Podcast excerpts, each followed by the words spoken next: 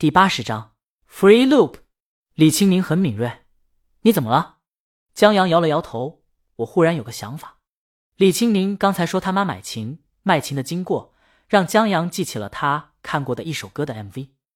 在 MV 中，以后一个小男孩对一架钢琴非常执着的喜欢。那台钢琴有特殊之处，小男孩隔橱窗手比划就能弹它。后来，小男孩长大了，生活拮据的他用全部积蓄买了那架二手钢琴。可他很快又被现实打败，为了交房租，不得不把钢琴退回去。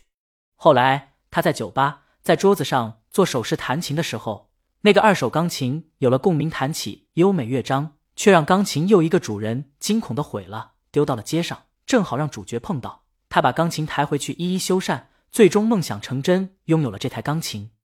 江阳觉得把 MV 改成小女孩、酒吧等不合时宜的场景改了，保留整体架构，做一个钢琴品牌广告推广曲，特别棒。就是哪首歌的 MV 他不记得了，只记得那首歌本来也是一首广告歌，很好听。不用他记起来，李青宁已经听到了。I'm going to use it talking outside your name. I want see I out tonight so I can keep from going insane。这是一首英文歌，的确很好听。把歌词稍微改一改，就能做推广曲了。李青宁让江阳等一等，他取了纸笔，说江阳唱过，只是他没记下来。然后他轻哼了个记得的前奏，江阳心里立刻想起了这音乐，编曲都有，他慢慢记下来。只要江阳心思在，旋律一直在，所以李青宁很轻松的写了下来。江阳还以为李青宁听过太多遍，记得滚瓜烂熟了呢。客户要的是推广曲，这 MV，李青宁原本只负责出歌，现在有了更好创意，他得跟客户沟通一下。他希望交给江阳的公司拍，这 MV 完美体现了喜欢音乐和爱情之人对情的依依不舍，对客户品牌调性完美契合。江阳能挣钱，为什么不挣？他回去写了个策划案，在第二天交给了陈姐。然后由陈姐去跟客户进行沟通。下午的时候，客户有了答复。他们原本合作的传媒公司对 MV 有自己的创意，但在看了陈姐转过去的创意后，他们更喜欢江阳这版的创意。但是他们公司跟广告公司是已经达成合作的，现在不好违约。江阳坐在李青宁的电脑桌前在打游戏，因为陈姐和李青宁坐在沙发上谈事，他就没开麦。陈姐看了江阳一眼。客户说了，他们可以买这一版的创意，而且诚意很足。江阳这个短片创意不只体现了主人公对钢琴的热爱，还有一种至死不渝的浪漫。客户特别喜欢，几乎一瞬间就喜欢上这个创意了。李青宁看了江阳一眼，你怎么看？江阳在跟周浩打游戏，周浩刚把后期做完，到京都电视台送审了，正好趁闲下来的这段时间拉江阳玩一把。江阳在聊天栏里敲了一行字：“耗子，我接了一个外快，周浩记得请客。”江阳就对李青宁说：“我没问题。”他目光刚回到电脑上，见他操纵的人物死了，杀他的是队友耗子。江阳一阵噼里啪啦敲键盘过去问候：“你这就没劲儿了啊？小肚鸡肠是吧？允许你赚外快，就不许我发泄了？也行，本来还想送你把纪念龙驹补偿一下的。”轰！周浩自雷了。咱兄弟没得说，同生共死，队友心里 M M P。不过他们也没说什么，谁让周浩是大神呢？周浩打别的游戏不行，打枪是真准。这些事儿决定了以后，李青宁问陈姐：“小王子，那本书怎么样了？”陈姐说：“得到年底了。每个编辑或者出版人在年初或者年终的时候都会列一个选题表，就是我这一年要出什么书。”在查令十字街八十四号的时候，徐光正已经插队让这本书提前出版了。而这本书提前出版，意味着他选题表后面的书要延期。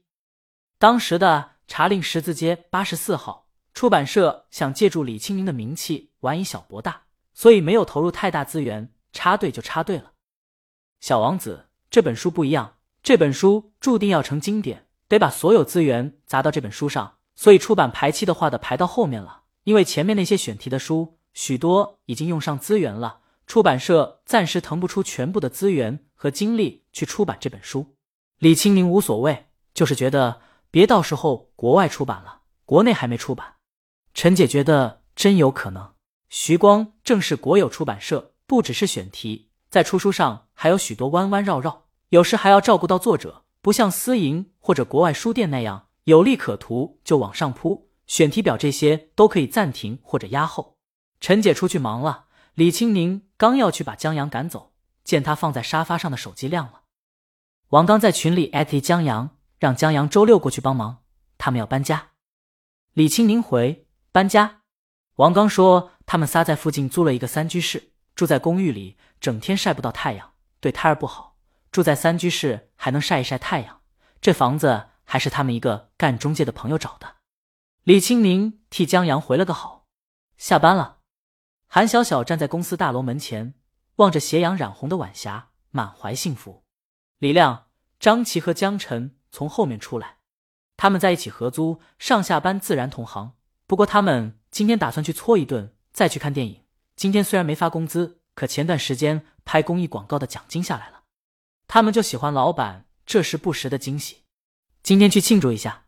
韩小小回头问江晨：“公司的门关好了吧？”“关好了。”江晨让他放心，他是个强迫症，查看好几次呢。店呢？关。江晨一个哆嗦，完了，忘记老周还游戏挂机呢。李亮说不要紧。明儿周浩问起来，就找江阳求救。四个人乐起来。江阳真是老周克星。他们今天还听见周浩求江阳要一把什么崭新什么刀了。李亮伸个懒腰，听他们在办公室里说相声。江阳好像接了个私活，还是个大活。所以啊，韩小小让大家都做好本职工作。俩老总对公司不上心，别到时候公司黄了。那俩总能靠才华吃饭，公司黄了人。也不在乎，咱们呢？江晨觉得韩小小的危机意识是真强。韩小小是经受过社会毒打的，没办法呀。他指了指楼上，现在灯火陆陆续续亮起来，许多人都得加班工作，领导还在后面不住的催促和盯着。哪像他们，只要不心疼那一百块钱的全勤，迟到都没人管的。这倒是。张琪说他听师傅老张说，江总监家里有矿，上班是生活。公司黄了，真不在乎。韩小小，我觉得他来公司就为了陪老婆。